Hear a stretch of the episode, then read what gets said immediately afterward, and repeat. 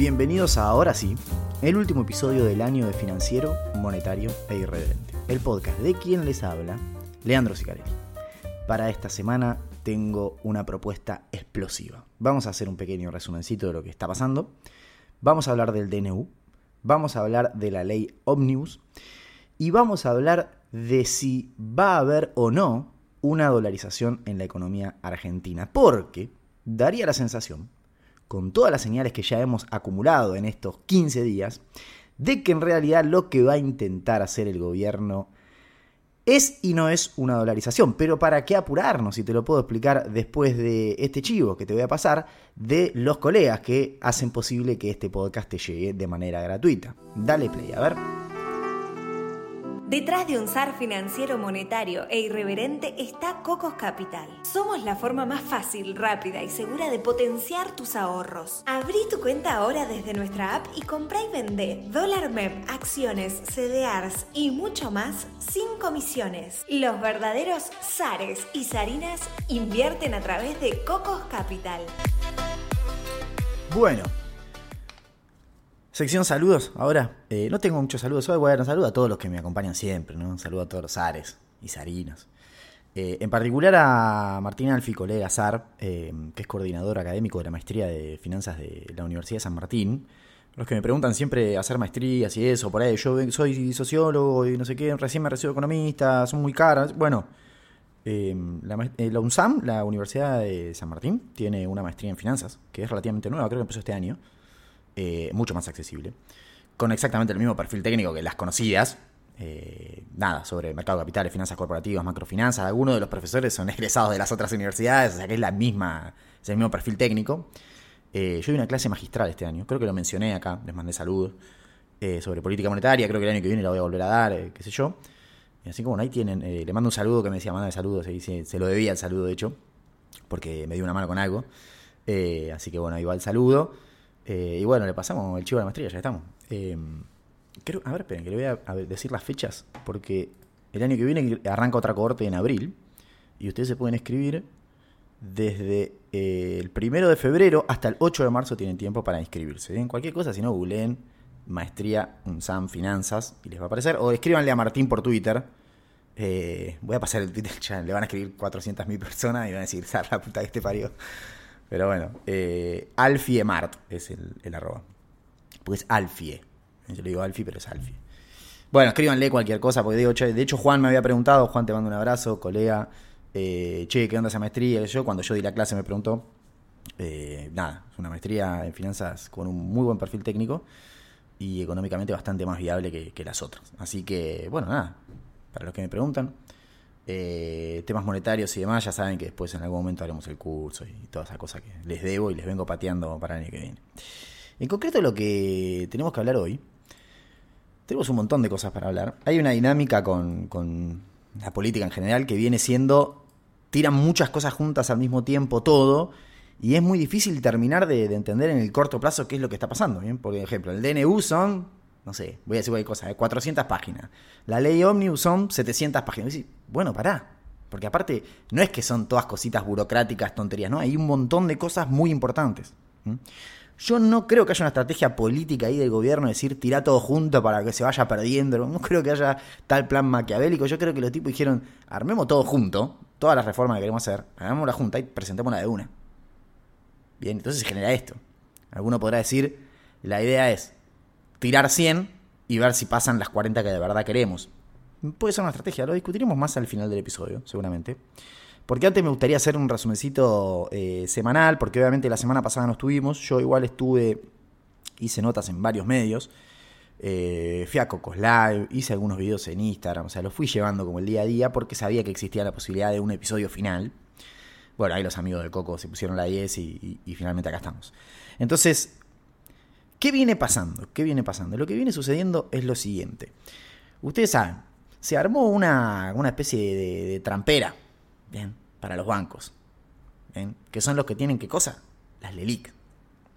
En este caso ya los pases, porque las LELIC eh, abiertamente no se están renovando más, no se están haciendo las licitaciones ni siquiera, o sea, se está dejando vencer, se está pagando en cash, los bancos están yendo a pases hasta que viene el tesoro, les ofrece algo y se pasan al tesoro. Se están pasando de manera bastante masiva, la verdad.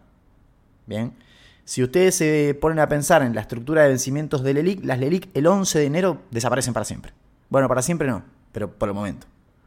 ¿Por qué el 11 de enero? Bueno, porque vos tenés vencimientos, tenías el 21, el 26, los dejaste vencer los dos, los pagaste en cash. Tenés vencimientos hoy, 28 del jueves, por 56 mil millones de pesos, nada, no existe. Y después te quedan vencimientos el 2, el 4, el 9 y el 11, porque las LELIC se licitan martes y jueves, de todas las semanas. Bueno, el 11 de enero del 2024 es la última licitación del LELIC. Si no renuevan nada, eh, vencen ahí. Se paga ese billón, porque ese día vencen un billón, se paga ese billón en cash y no existen más las LELIX. Bien. Ustedes ya saben, la estrategia acá es aprovechar de que estás adentro del cepo, decirle a los bancos, cortarle por cantidad, o sea, decirle LELIX, a mí me gusta, es una buena tasa, che, ahora me arrepentí, ahora quiero de vuelta las LELIC, o sea, saco la plata de pases y compro LELIC y ahí el central le dijo por cantidad, no, LELIC no hay más.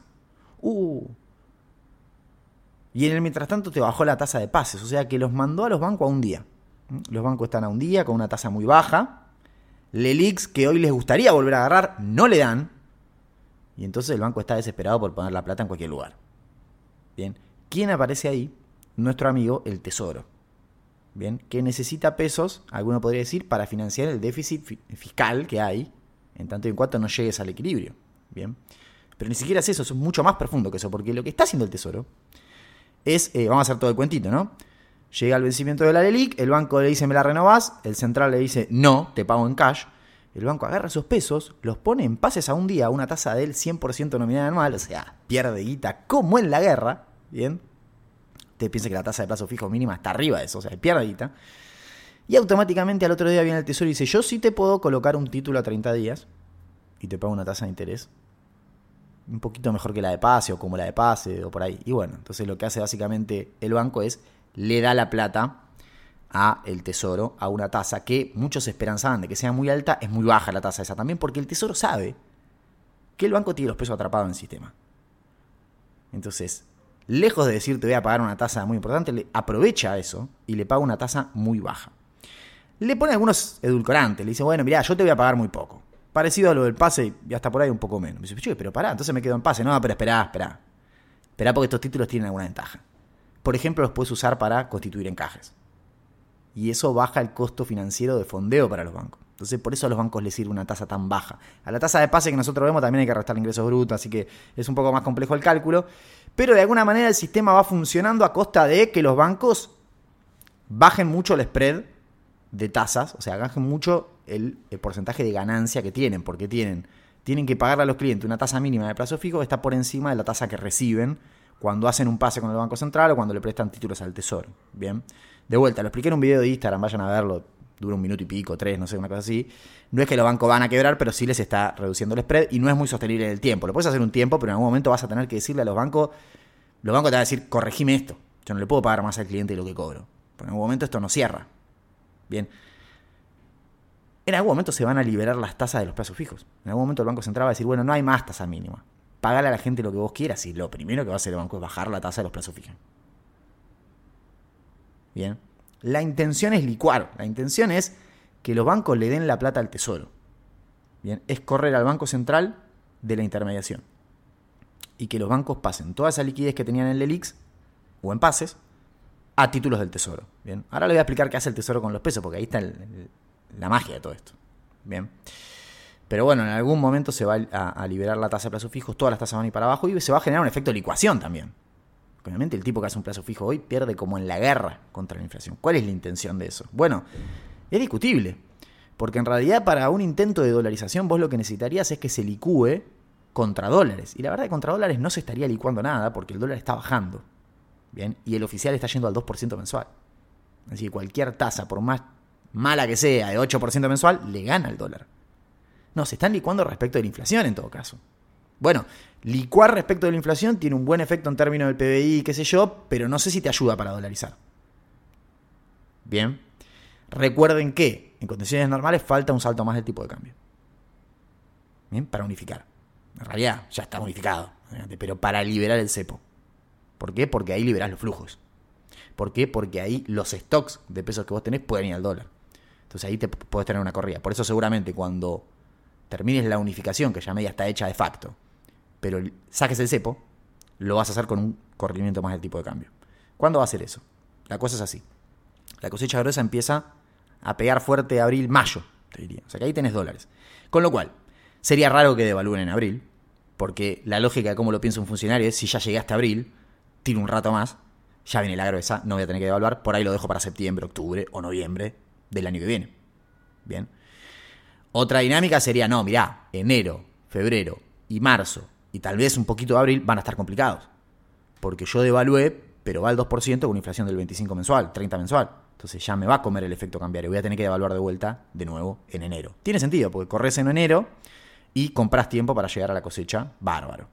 Bien. Lo que no va a suceder es que sea en el medio de la cosecha. Eso, a eso es lo que me refiero. Entonces, yo creo que el gobierno tiene dos caminos. Tirar así como está, bien, hasta la cosecha gruesa y hacer la, última corrección en la última parte del año que viene. O ya jugarse un pleno, corregir en enero y agarrar la gruesa con las correcciones hechas, ya al borde de la liberalización. Va a depender, me parece, de lo que pase políticamente con el DNU y la ley Omnibus, que ahora vamos a hablar de eso. Me parece ese es el escenario. Falta un salto más. Por eso te digo, hoy no lo estás licuando en dólares, ya licuaste una buena parte con la primera evaluación, pero falta un salto más. Entonces, lo que hoy va al 2%, y vos decís, ah, con la tasa del 8 me lo. Ah, en dólares, ah, taca, taca, el cargue, el cargue, el cargue, el cargue, el cargue, el cargue, el cargue, ¡boom! La mandaron a guardar, porque hicieron un salto más, y todo el carry que hiciste esos meses, terminaste menos 10. Bien. ¿Qué hace con los pesos el tesoro? ¿Qué hace con los pesos el tesoro? Los destruye. Los destruye. En todo este circuito donde los bancos, la línea renuevan, la tienen en paz, viene el tesoro, le dan la plata, le dan de a billones de pesos, pero literal, el Tesoro agarra su peso y le dice al Banco Central, escúchame, ¿vos tenés títulos míos que en algún momento compraste en el mercado secundario? Sí, bueno, devolvémelos que los voy a, destruir. Y toma estos pesos. El Banco Central lo mira al Tesoro y dice, pero si vos me das estos pesos, yo los destruyo. Sí, sí, destruirlos. Y así están destruyendo las LELIX, los pases y todos los instrumentos remunerados del Central. Los están cambiando por deuda del Tesoro y están destruyendo esos pesos. O sea, el Banco Central está achicando su balance. Bien. Está básicamente achicando su balance a costa de sumar a déficit financiero al Tesoro. Y ese es el plan. No es una genialidad, digámoslo, pues la verdad que vos decís, mira, yo tengo 5 puntos de déficit. El Banco Central tiene 10 puntos de déficit cuasi fiscal, que son las LELIC, los intereses de los pasos. Si la idea es agarrar los 10 puntos de central y pasárselos al Tesoro como estamos viendo, y en algún momento todos vamos a empezar a mirar la convergencia del tesoro y decir, che, ahora todo bien con el central, lo limpiaste, pero no cierra el tesoro, porque debe 10 puntos más. Bien. Recuerden que acá la dinámica es el tesoro se endeuda por, no sé, 2 billones de pesos, y no es que deja los 2 billones de pesos en la cuenta corriente del tesoro. No, los elimina.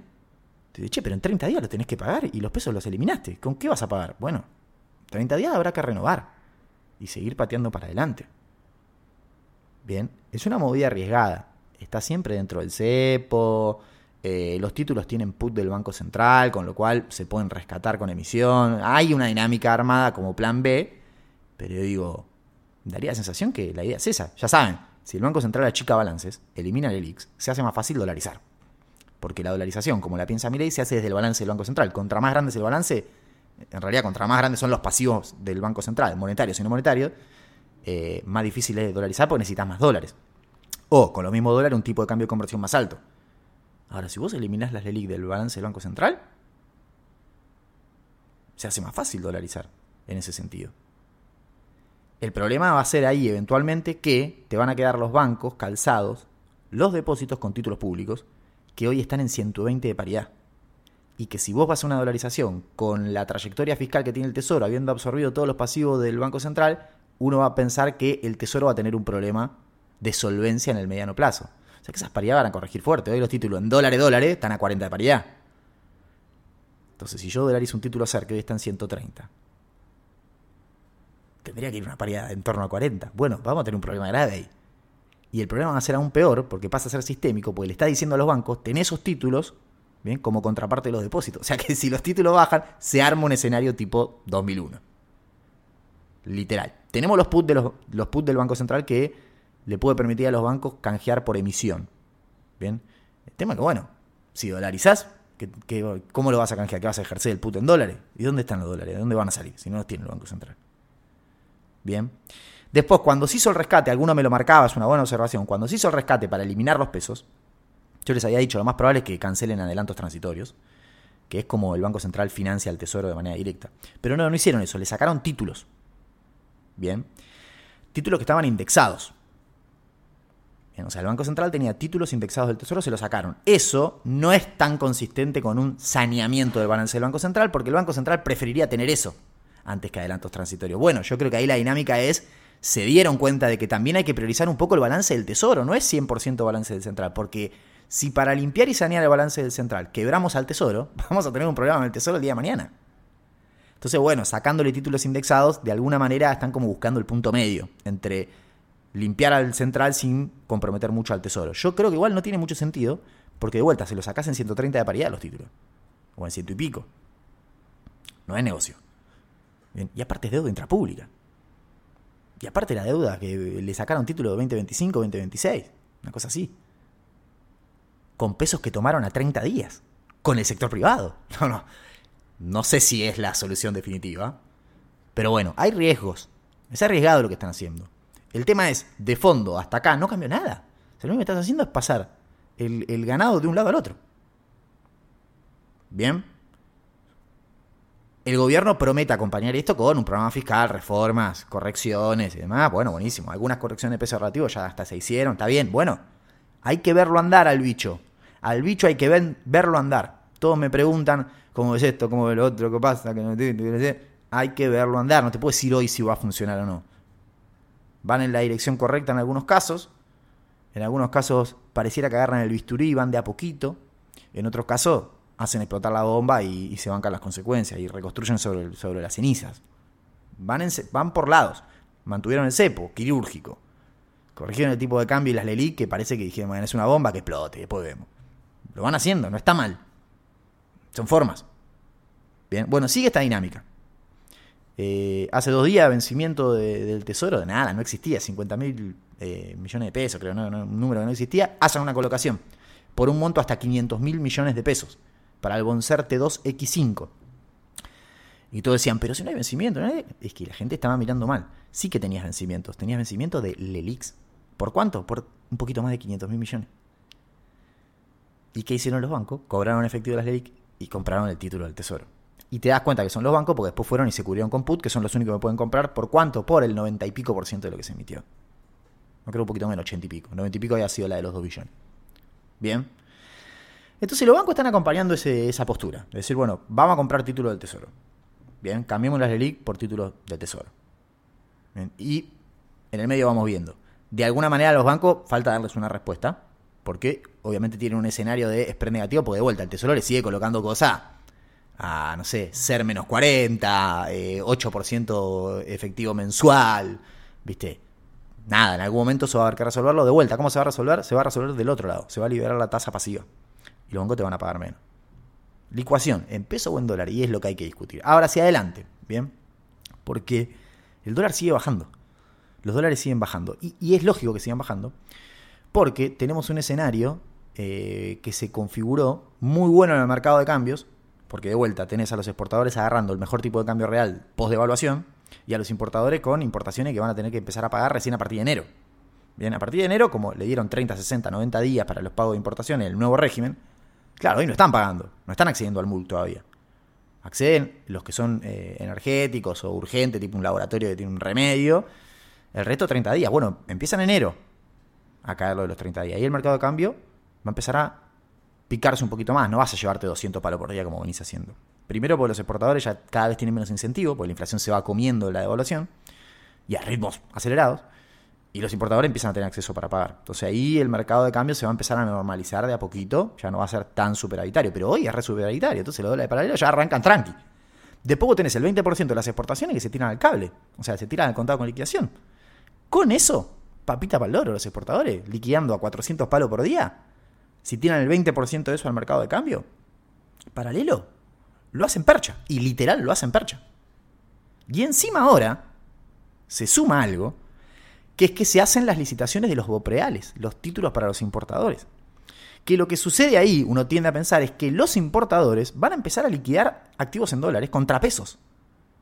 Eso hace que bajen los precios en pesos y que mejore el tipo de cambio implícito.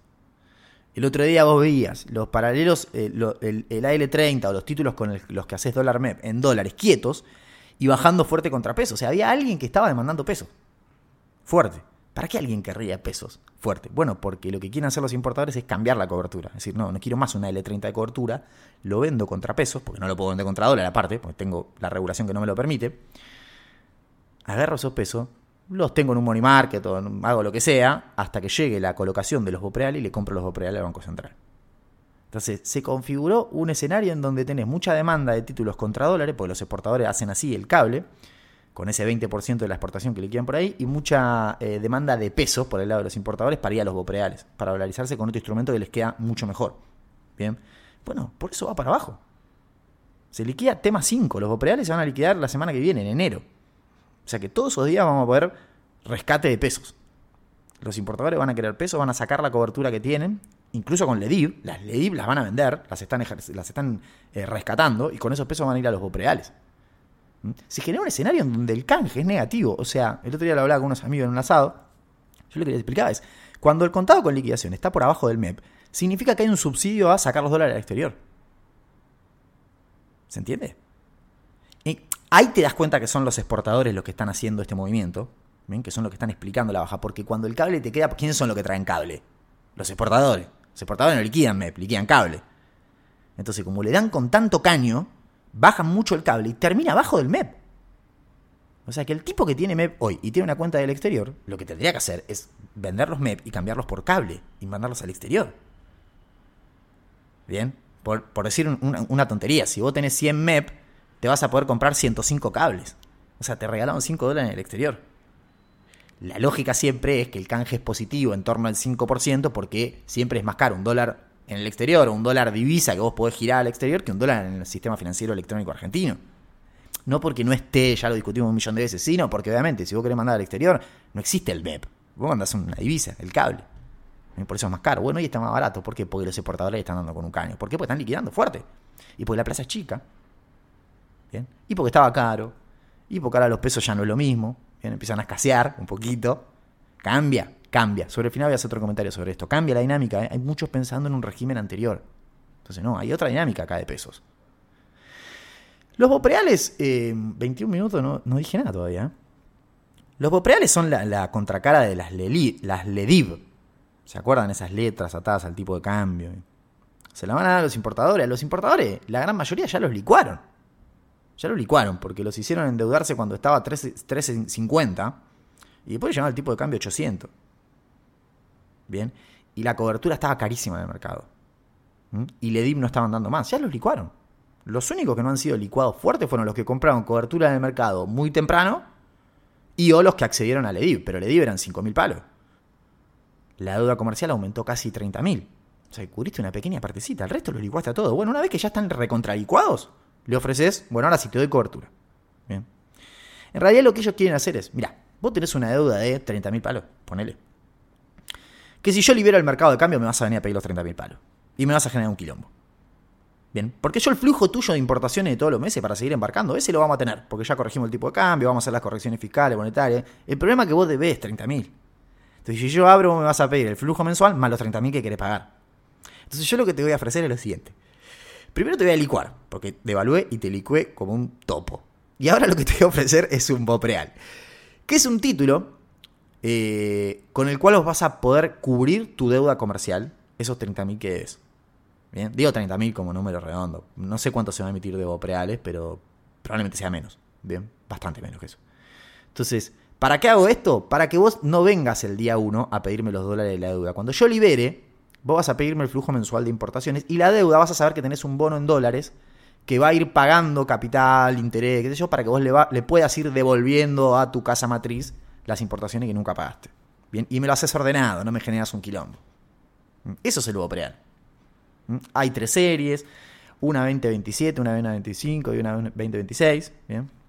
La más importante es la 2027, que es la que se está licitando hoy. Ayer y hoy se está licitando, liquida la semana que viene. Se van a licitar 750 millones. La semana que viene se va a volver a licitar, supongo que otros 750 millones.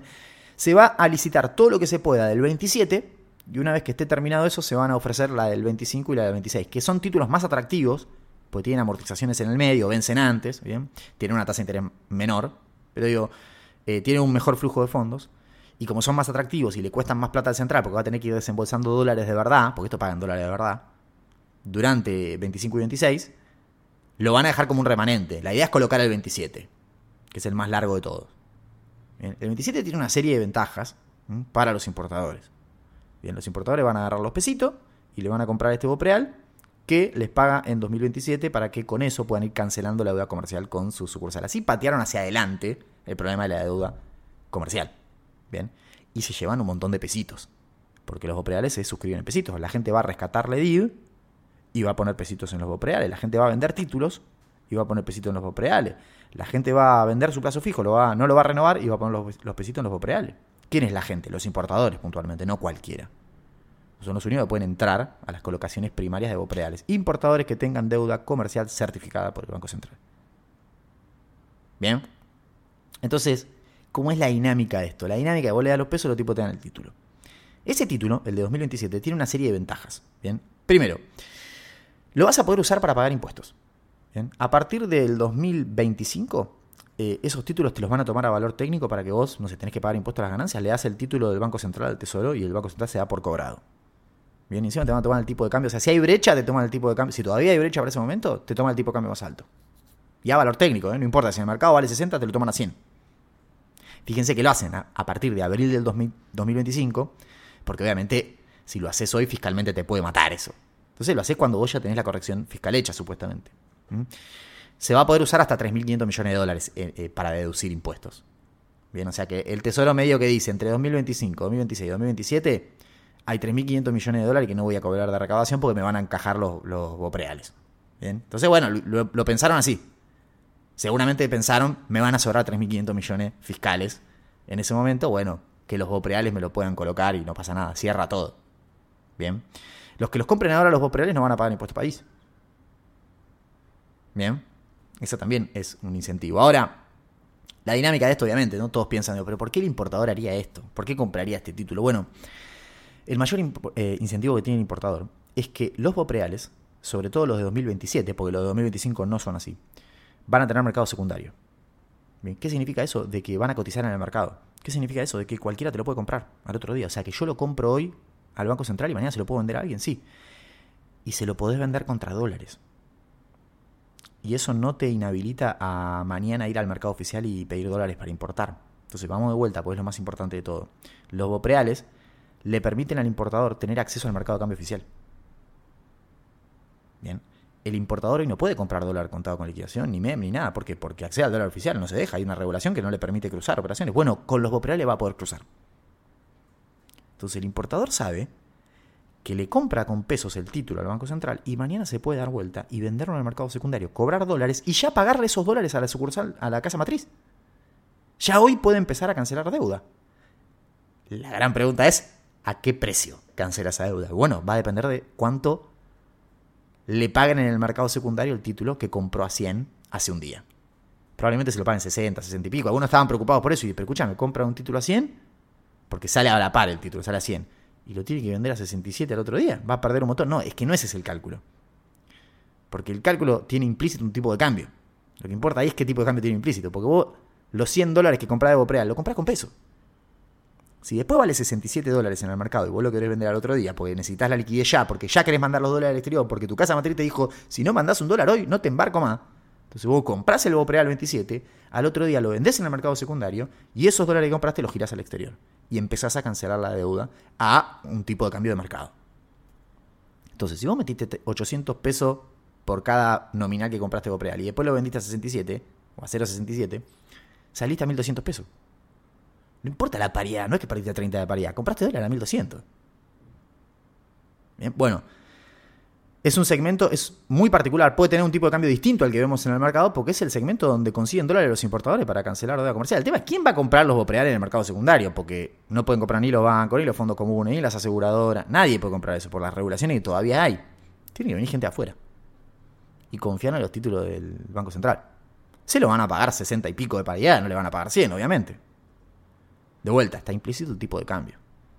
¿Mm? Esa es la gran ventaja que tiene el 27 y el 26. El único que no tiene esa ventaja es el, de 2025.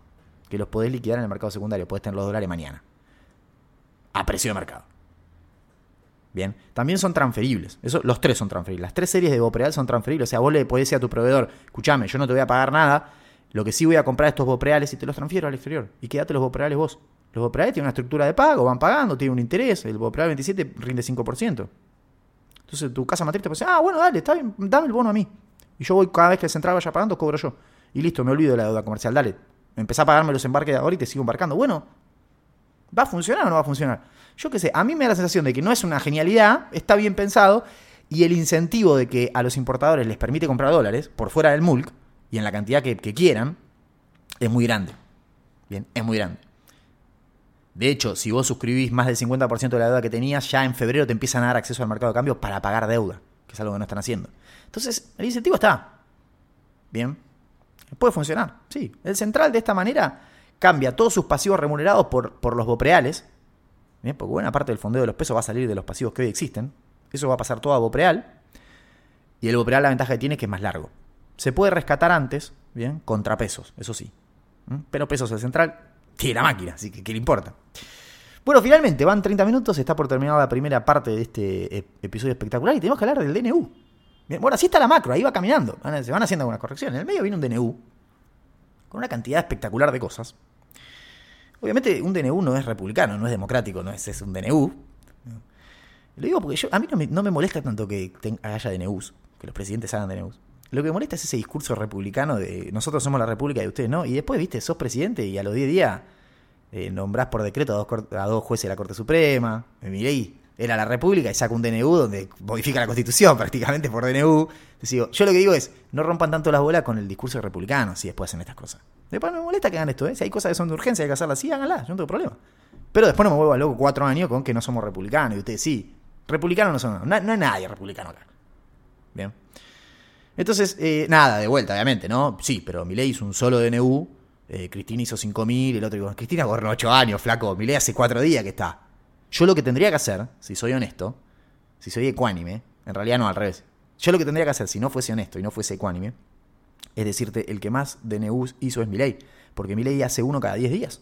Si yo anualizo eso, me da casi un millón de, de DNUs en su presidencia, es el que más DNU hizo. ¿No es una estupidez hacer eso? Bueno, es literal lo que ustedes hacen cuando dicen que ya estamos en una hiperinflación.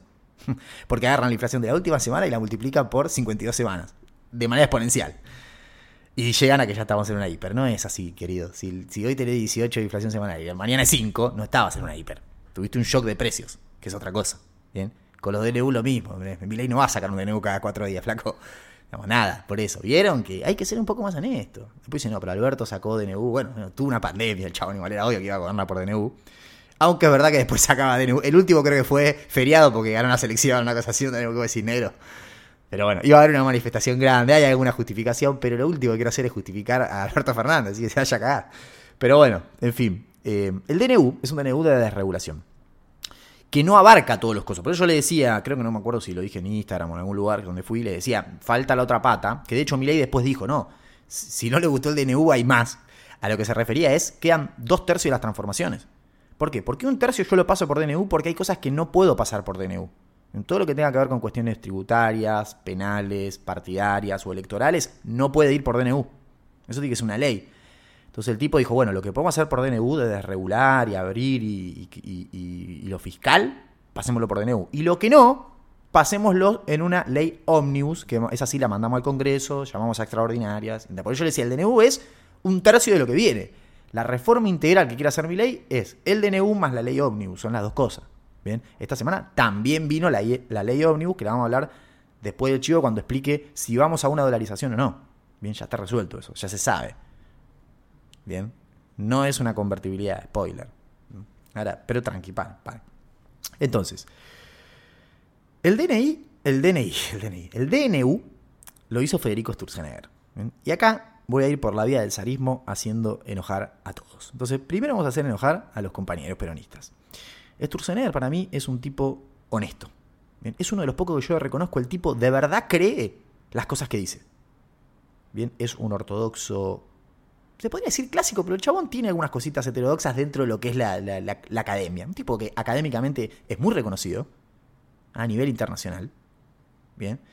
Y que de vuelta, para mí es eh, intelectualmente honesto. Si está desregulando algo, para mí lo hace porque piensa que hay que desregularlo y no porque hay un amigo atrás que le dice si yo tengo este negocio. No, no, de verdad creo que eh, el tipo es un académico que tiene eh, sus ideas y que está convencido de sus ideas y que está dispuesto a pagar costos por sus ideas. Lo mismo cuando hizo lo de las metas de inflación. Digamos, literal, no había anclas. Cuando se pudrió, el chabón insistió. Digo, bueno, que se vaya el tipo cambia la miércoles. O sea, eso se lo reconozco. O sea, que desde ahí arrancamos bien. Ahora, vamos a hacer enojar a todos los otros. Literal eligieron el tipo con menos calle de todo el país. Tiene menos calle que Venecia. Si ordenás a los argentinos de menos calle a más calle, Stroessner está entre los primeros 10 argentinos con menos calle del mundo. Perdón, ¿eh? No lo conozco igual tanto, pero digo, olvídate. Literal salió a defender el decreto de regulación con Feynman en la radio y dio un ejemplo que se dejó. Después fue a la Nación y, claro, el chabón lo agarró habiéndolo escuchado y lo retrucó, porque, bueno, Feynman de periodista tiene muy poco. O sea, no, el arte de repreguntar algo, no se le ocurrió. El tipo dice, no, hay que regular todo. fíjate, los prestadores de servicio turístico tienen que anotarse en un registro. Yo quiero dar un servicio de caminatas en el Calafate y no lo puedo dar. A nadie se le ocurrió. Aparte, el ejemplo que pone. Caminatas en el Calafate. Vos desregulás eso. Ahora, cualquier runfla se pone a dar ese servicio, cobra se le mata un tipo en una caminata. Porque caminar en el calafate no hay que ir caminando por acá por Banfield. El último te puede meter un tiro, acá también es peligroso, pero es otro tipo de riesgo. Y que el Estado no va a hacer nada, no va a tener ningún tipo de regulación. ¿Y quién carajo se va a hacer cargo de eso? O sea, literal se convierte en una joda esto, ¿no? No es una economía de regulación, es una joda. Bueno, se lo, se lo repreguntaron en La Nación eso, habiendo visto cómo fue. De hecho, a mí me hizo en su momento. Digo, mirá el ejemplo que pones, me haces preguntarte por las condiciones de seguridad del servicio que va a prestar. Nadie se va a hacer cargo, nadie va a revisar nada. Y la respuesta del tipo es la respuesta de un tipo que no tiene calle, que responde como si estuviese en un paper. ¿Cuál es el contrato más riesgoso que firma una persona en su vida? El matrimonio. Yo cuando escuchaba eso, mi mano se me movía como diciendo, dale en la. ¿Viste? Porque, en la escuela ese le dabas de atrás en la nuca. Pero no, ¿qué es esa respuesta? Es una estupidez, flaco, lo que estás contestando. No tiene nada que ver. Bueno, así que el DNU, el contenido del DNU, más allá de que no haya terminado de leerlo todo, he visto algunos que hicieron análisis, resumen, ahora comento alguna cosita, pero yo va a ser así. O sea, ¿está bien o está mal? Va a tener una parte que esté bien y va a tener una parte que está mal. La parte que esté bien va a ser la parte de un tipo que honestamente dijo, loco, hay que desregular. Basta del registro de la, del no sé qué, del impuesto al no sé qué, del coso al no sé qué, del automotor que va a venir. La Argentina es invivible. Es invivible vivir en este país. Entonces, es lógico que alguien venga y diga, loco, voy a sacar todas las regulaciones. Basta de romper la bola a la persona que hace las cosas bien. Basta. Así que esa parte del decreto de necesidad, todo lo que atente contra los registros automotores, la justicia, eh, no sé qué, va a estar bien. Debe ser probablemente 70% del DNU. Afuera, afuera. Basta de pelotudeces, de romperle la bola al tipo que quiere hacer las cosas en, adentro de la ley. Y después va a tener otro 30%, que probablemente esté mal. Y que nos vamos a ir dando con el tiempo, nos vamos a ir dando cuenta con el tiempo de regulaciones que tenían una importancia, que tenían validez, que estaban por algo, y que cuando la cosa esa deje de funcionar porque la regulación hizo que se vaya toda la miércoles, nos vamos a dar cuenta de que nos fuimos de mambo.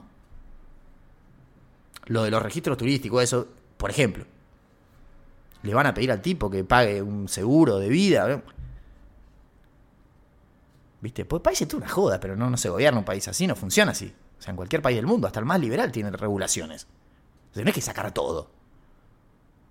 Entonces, bueno, esa es mi opinión del DNU. El DNU está, eh, va mucho al, espacio, a lo, que tiene que ver con el espacio aerocomercial.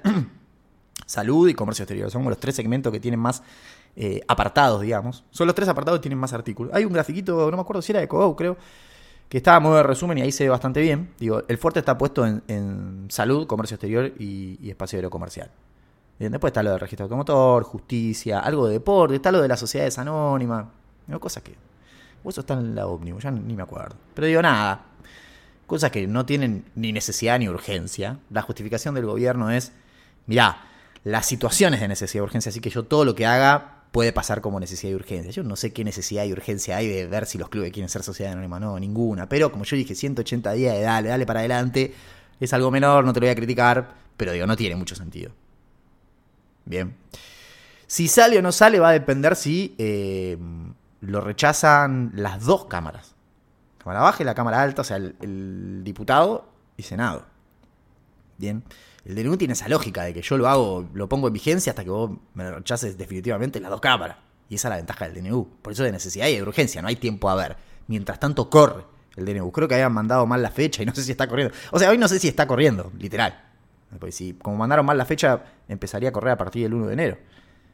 Pero bueno, en concreto, eh, buena parte de todas las cositas que faltan nos vamos a ir enterando eh, con el tiempo. Vamos a poner un chivo de Cocos, que es nuevo, es sobre su, su Cocos University.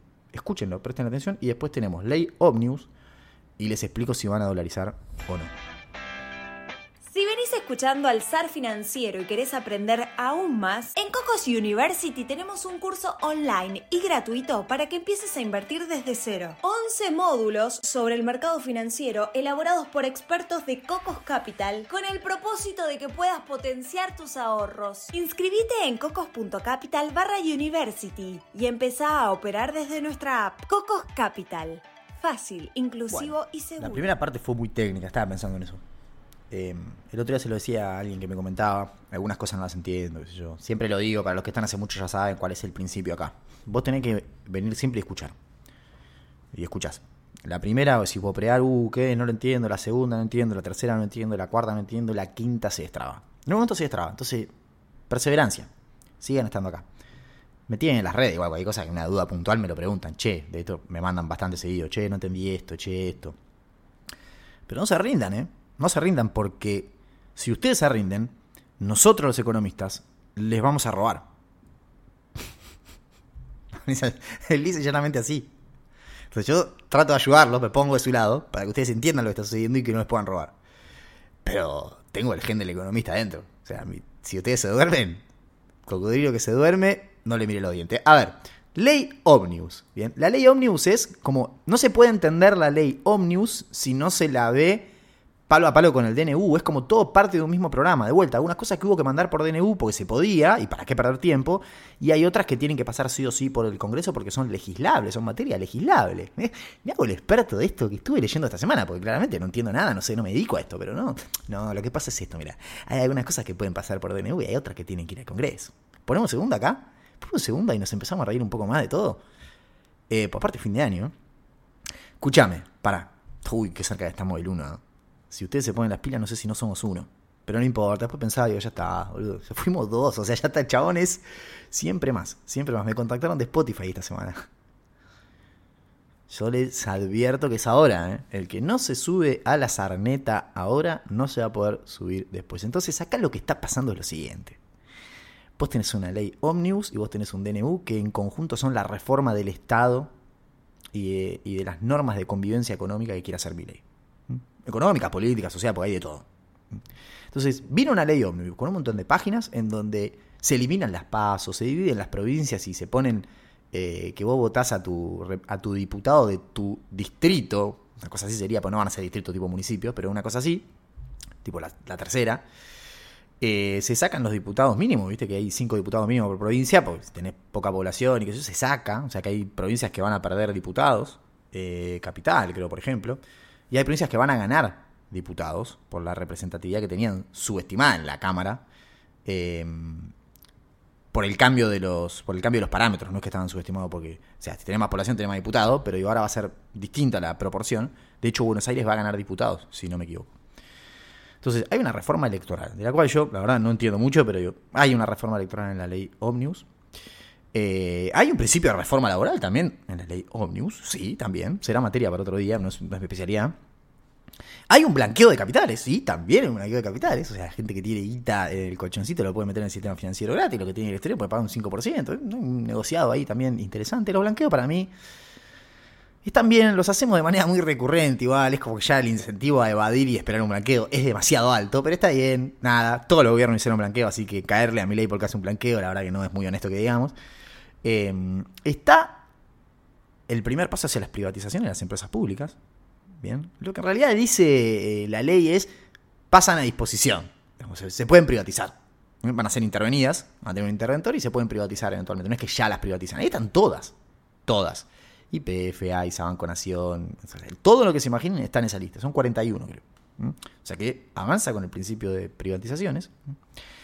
Eh, en las modificaciones del ODNU está la modificación del, del, Código Civil y Comercial, creo, que no te permitía transaccionar en, otra moneda que no sea el peso y poner contratos en otra moneda que no sea el peso. Bueno, esa se de baja, libre posibilidad de fijar contratos en la moneda que quieras, que se complementan con todo esto. Y después la reforma del Estado, ¿no? Que la reforma del Estado que está presentado en la ley Omnibus tiene mucho que ver con el cuadrito de ajuste fiscal que nos habían presentado, ni bien asume el gobierno, ¿se acuerdan? Decían, bueno, vamos a sacar, ¿cómo vamos a hacer para llegar a, a equilibrio financiero el año que viene? Bueno, vamos a sacar un poco acá, vamos a cobrar un poco más acá. Bueno, todas esas líneas que vos decías, bueno, por ejemplo, eh, retenciones adicionales 15%, vamos a recaudar medio punto del PBI más el año que viene. Eso nos va a ayudar a la convergencia fiscal. Y vos decís, ¿qué? ¿Le van a poner retenciones del 15 a todo? Bueno, en la ley está, en la ley Omnibus están las retenciones del 15% y 33% a los derivados de soja. Bien, así está, está.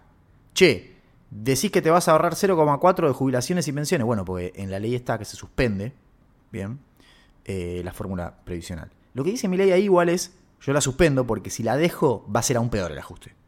Entonces la doy de baja y después por decreto me imagino le irá dando los aumentos que quiere. Bueno, esos aumentos que quiere le van a hacer ahorrar 0,4 puntos del PBI. Bien. Hay un componente de mi ley se está convirtiendo en un emperador se está llevando puesto el Congreso y democráticamente es, bastante peligroso lo que está haciendo? Yo creo que sí. No voy a ahondar sobre eso todavía, vamos a ver cómo camina el bicho. Pero sí, evidentemente, bueno, está esa posibilidad de que el tipo quiera ir absolutamente por todo y terminar gobernando por decreto, llevarse puesto a todo el mundo y ser tipo una especie de emperador. Está esa posibilidad. O está la otra lectura que es no, manda para todo para conseguir la mitad.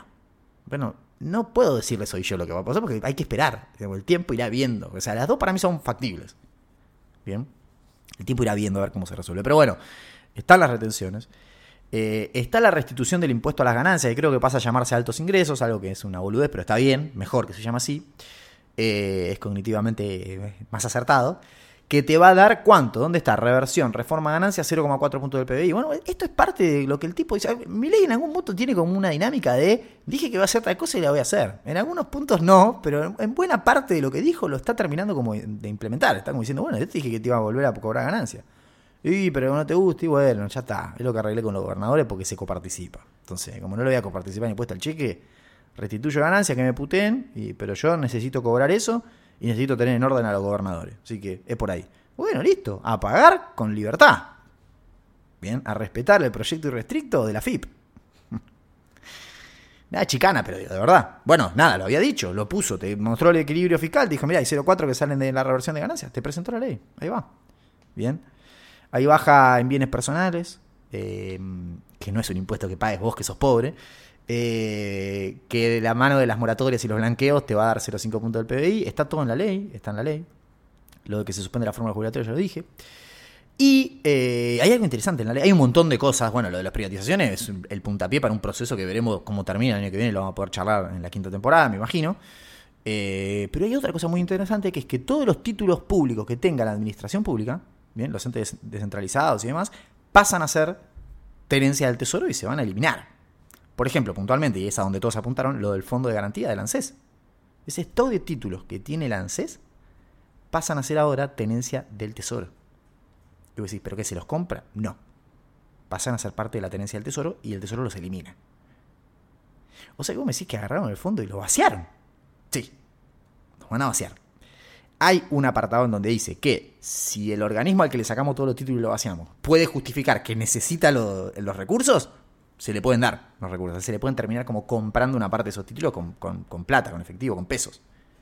Si no lo puede justificar, chao. Por eso hoy había algunos movimientos en la curva de títulos. Algunos títulos que bajaban muy fuerte. Y yo revisé y buena parte de esos títulos eran tenencia de ANSES. O sea, con lo que, ¿qué es lo que está pasando? ¿Qué podría estar pasando? Si yo fuese, estuviese en la mesa del ANSES, es lo que estaría haciendo. Y mira, flaco, según esta ley, nos van a sacar los títulos y no nos van a dar un mango. Bueno, vendelos ahora en el mercado y quédate con los pesos. Prefiero llegar con pesos antes que con títulos. Pero los pesos no me los pueden robar. Bien, y bueno, eso va a implicar que haya mucha venta de títulos. Bien, contrapesos. También ayuda a bajar los que usamos para el MEP su cotización en pesos. Bueno, se está armando como un, un combo medio raro.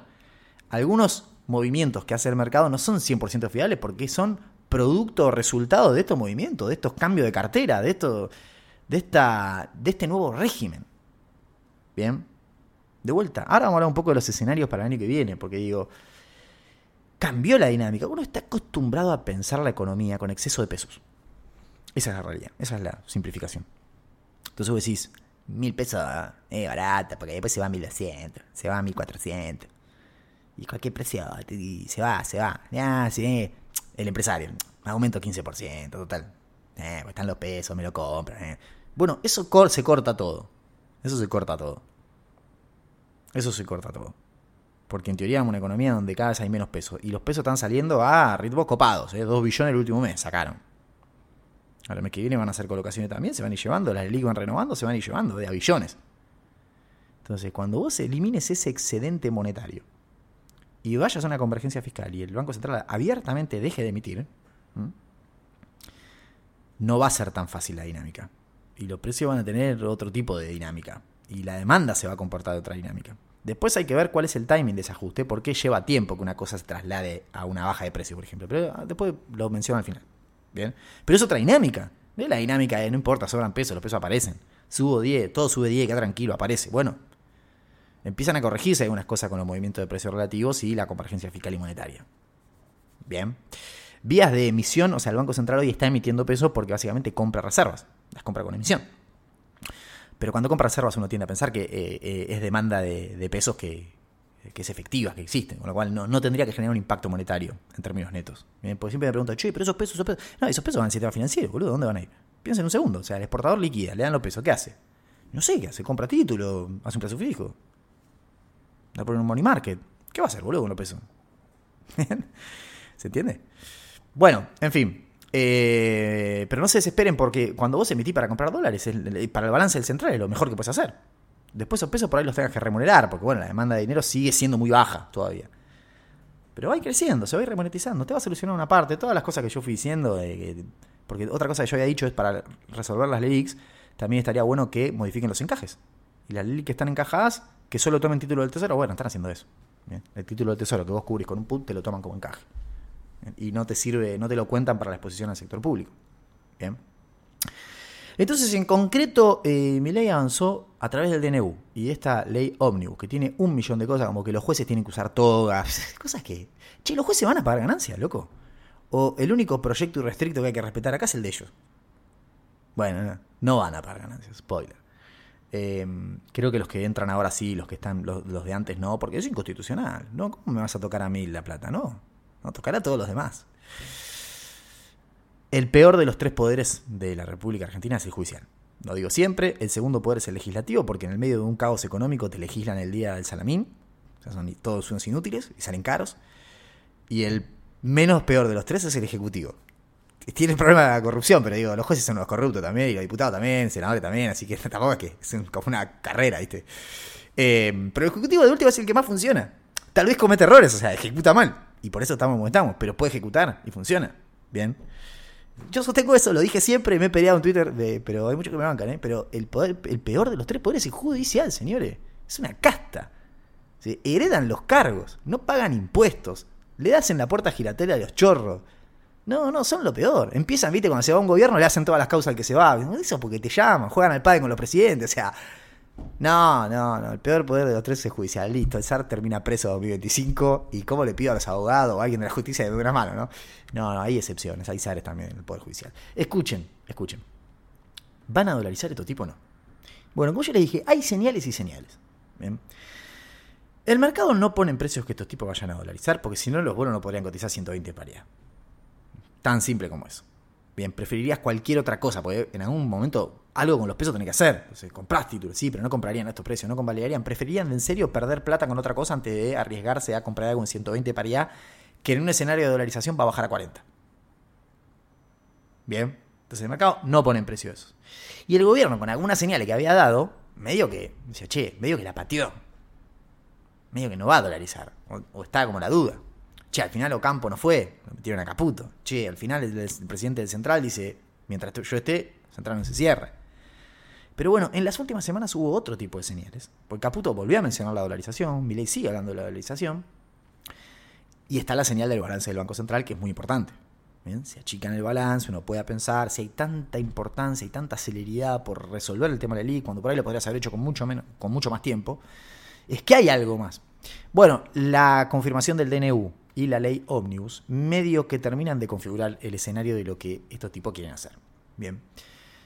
Y lo que quieren hacer básicamente es algo que ellos medio venían diciendo, ley ha dicho abiertamente, que es lo que conocemos como la competencia de monedas. ¿bien? O, más simplemente dicho, eh, formalizar en la economía el bimonetarismo. ¿bien? Es decir, bimonetarismo igual es una definición que eh, eh, es reduce lo que en realidad quieren hacer, que es la libre competencia de monedas. Bien, bimonetarismo teníamos con la convertibilidad, en donde vos podías hacer contrato con cualquiera de las dos monedas. Podías transaccionar con cualquiera de las dos monedas. Algo así. Bien, bueno, quieren ir a ese escenario. Quieren ir a un escenario donde la gente elija en qué moneda quiere hacer su contrato. Entonces vos querés tener un alquiler en Bitcoin, puedes hacerlo en Bitcoin.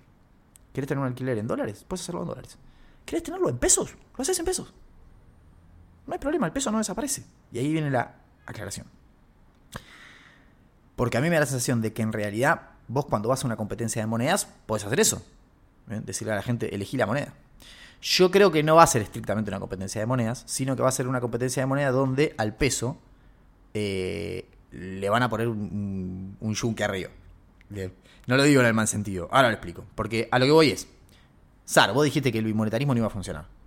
Que no, terminaban una hiper. Sí, porque yo te decía es, si con este estado de la demanda de pesos, vos le decís a la gente, elegí la moneda que querés, terminás de desplomar la demanda, el coeficiente de aceleración beta más la otra letra es superior a 1 y Philip Kagan acá me está aplaudiendo de pie y te vas a una hiper, porque cae la demanda, por más que no emitas, vas a tener una inflación muy grande porque cae la demanda de pesos. Lo que yo decía, eso es básicamente porque no tenés programa. Si vos haces un programa, estabilizás y una vez que estabilizás, le querés decir a la gente transaccionar la moneda que vos quieras, eso es otro, es otro cantar. Sería el bimonetarismo con plan. Bien, y bueno, yo creo que realmente, finalmente lo que estos tipos quieren hacer es eso. Es decir, mantengamos el cepo, hagamos todas las correcciones, precio relativo, fiscales, monetaria, cambiaria, y a la hora de desregular, una vez que ya esté todo ordenado la macro y esté funcionando, más allá de que vaya funcionando una nominalidad todavía muy alta, no es lo mismo tener 4% de inflación cuando tenés corregido el tipo de cambio real que 4% de inflación cuando no tenés corregido el tipo de cambio real ni las tarifas. Yo sé que 4% parece lo mismo, pero hay inflación y 4% que son más viables y que van a tender a ir para abajo, y hay inflación y 4% que son inviables y vos, que, y vos sabés que en algún momento van a ir para arriba. Entonces, si los tipos después de todo este quilombo bajan a inflación de 4% mensual, habiendo corregido precio relativo, tarifa, tipo de cambio, lo fiscal, lo monetario, es un 4 que uno piensa que va para 3, para 2, para 1 y en algún momento se tranquiliza. Si vos tenés un 4, pisando el tipo de cambio, pisando la tarifa, con un déficit de 5 puntos, que no lo puedes financiar, emitiendo, y si flaco en algún momento te se va a 20. Bien, entonces lo que todo tipo dijeron es, hagamos todas las correcciones adentro, y demos la posibilidad de la libre elección y competencia de monedas una vez que ya tengamos todo estabilizado. Bien, y eso es lo que quieren hacer. Ahora, la pregunta ahí es, de vuelta, lo del yunque. Entonces, en ese sentido está bien pensado. Porque era el miedo que teníamos. No, bimonetarismo sin plan, te vas a la. Entonces, no, primero el plan y eventualmente cuando el plan esté, esté empezando a dar resultados, competencia de moneda. Y ahí la demanda de pesos no tiene por qué eh, hacer un escándalo porque la economía va a estar en proceso de remonetización. Y bueno, el que quiere pesos usa pesos, el que quiere dólares usa dólares. Pero hay una cosa más, porque cuando vos mirás el proyecto de Ocampo y cuando vos lo escuchás entrevistas viejas de Milley, ellos lo que dicen en realidad es, para nosotros la competencia de monedas termina en una dolarización, medio que ellos te dicen porque el público lo va a terminar eligiendo, pero dicen porque aparte nosotros como Estado vamos a tener una política activa de dolarizar. Bien, vamos a hacer algo así como El Salvador. ¿Se acuerdan la distinción entre Ecuador y El Salvador? Yo decía, mirá, si esto se va a la mierda, vas a dolarizar como Ecuador, no como El Salvador. Entonces los tipos dicen, bueno, entonces evitemos llegar a Ecuador, estabilicemos y una vez que estemos estabilizados, hagamos algo a la Salvador. Lo que yo digo con esto es, va a ser una competencia de monedas en donde el Estado abiertamente va a tener la política de eliminar pesos. Lo explicó Milei, están los, creo que en los textos de Ocampo están, las entradas que hizo en su blog, cuando lo explicó, vean alguna entrevista. Lo que refiere a esto es, vos podés usar pesos y dólares, pero yo lo que voy a hacer el día uno es te dolarizo el sistema financiero, o sea, los créditos y los depósitos pasan a estar en dólares, te desagio las tasas, obviamente. Y después, cada vez que vos me pagues un impuesto con pesos, yo esos pesos los meto dentro del sistema, los elimino y los convierto en dólares. Y pasan a ser dólares. Entonces ahí es una competencia de moneda en donde el peso tiene un yunque en la cabeza. Bien. ¿Por qué? Porque activamente el gobierno va a intentar eliminar los pesos y canjearlos por dólares. Lo va a hacer en el tiempo, tranquilo. Por eso ellos te dicen, el peso lo va a eliminar la gente. ¿Por qué? Porque cuando la gente me dé los pesos, yo los voy a ir eliminando. Yo no se los voy a ir a sacar de un día para el otro como hizo Ecuador. Voy a hacer como El Salvador. Voy a tener toda la vida para traerme los pesos. Lo que sí, vos me lo das y el peso yo lo destruyo. Y lo cambio por un dólar. No por uno, porque no va a ser uno a uno la paridad, pero vos me traes mil pesos, te lo cambio por un dólar. Cuando vos vas al banco, che, ¿me das peso? No, pesos no, se sacan de acá. Acá sacan solo dólares. El Estado me tiene que devolver un impuesto, así que le pago los pesos hoy y en un año me lo devuelve en pesos. No, no, en dólares. Ese peso desapareció. Por eso te digo, algunos dicen, no, va a ser competencia de moneda. No, no va a ser estrictamente una competencia de moneda, porque, a ver, va a ser una competencia de monedas de todas las demás menos el peso. Porque abiertamente el Tesoro, sin un plazo de tiempo, sin apuros, sin nada, se compromete a eliminar el peso. Yo creo que van a intentar hacer eso.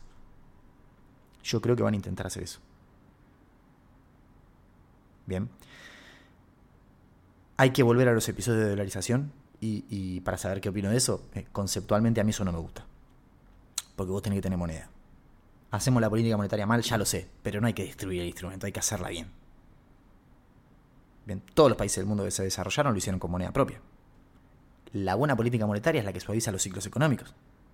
Está comprobado de que Estados Unidos se liberó del patrón oro, tuvo mucha menos recesión. Habrá tenido más inflación, probablemente un poco sí, pero mucha menos, mucha menos recesión. La economía se suavizó muchísimo más, el ciclo económico. Y tipo de cambio fijo ajusta por cantidad.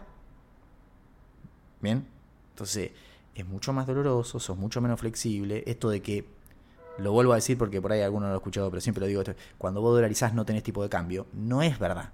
Sí que tenés tipo de cambio. El tipo de cambio es exógeno porque es el dólar contra las monedas de tu socio. Vas a tener tipo de cambio contra Brasil, el dólar contra el real, que va a depender de la política monetaria del Banco Central de Brasil y de la Reserva Federal de Estados Unidos, no, no de vos. Y que encima, cuando vos deberías apreciarte, probablemente te deprecies, y cuando vos deberías eh, depreciarte, probablemente te aprecies, porque estás al revés que Brasil. Por eso se dice que quedás atado a un ciclo inverso al tuyo. Por eso alguno decía, bueno, si vamos a agarrar la moneda de otro, agarremos la de Brasil. Bueno, tiene más sentido porque te ata al ciclo tuyo, al ciclo emergente, que es lo que vos convendría. Cuando todas las emergentes se devalúan, vos te querés devaluar, no apreciar. Pues perdés mercado. y al revés. Entonces vos sí que tenés tipo de cambio, pero no lo manejás. Hasta tenés tipo de cambio con Estados Unidos. Pero ¿cómo? Si no hay más moneda, ¿no? Está bien, pero tenés un tipo de cambio real. Porque tu inflación no va a ser exactamente igual a la de ellos. Porque en medio hay no transables tenés tipo de cambio real. El tema es que dejas de, determinarlo vos. Y encima te atás a una moneda que tiene otro ciclo, inverso al tuyo. Te compras un problema, no tiene sentido. Por eso nadie lo hizo, chicos. O sea, no busquemos más. Bien. Pero bueno, de vuelta acá, y por eso decía antes, eh, ley como que termina siendo parte de lo que dijo que iba a hacer, ¿eh? Porque esto es medio que si vos te pones a rastrear fino, lo que pasa que hablan muchas boludeces, eh, hay mucha gente que es muy boluda en el espacio de, de ley y se la pasan hablando boludeces. La mayoría no tiene la más puta idea de lo que habla y son, te hablan todo como experto aparte. Entonces, claro, se meten todo, uno te dice una cosa, el otro te dice otra. Eh, es un quilombo, pero si vos dentro de todo mirás más o menos las líneas que fue mandando Milei, cómo era el programa de Ocampo y Cachanowski ese para, para, para dolarizar, buena parte lo están respetando. Lo que pasa es que lo están haciendo de manera gradual. Apareció esto de segunda generación, apareció. Para los que dicen manda todo esto para que le digan que no, un plebiscito, se arme quilombo en la calle, vayamos a una hiper y puedan dolarizar. Muchachos, nadie quiere generarse una hiper a sí mismo, no tiene mucho sentido, no, no es tan maquiavélico. Aparte, una hiper, este gobierno no sé si la pasa. No sé si la pasa, queda en el camino.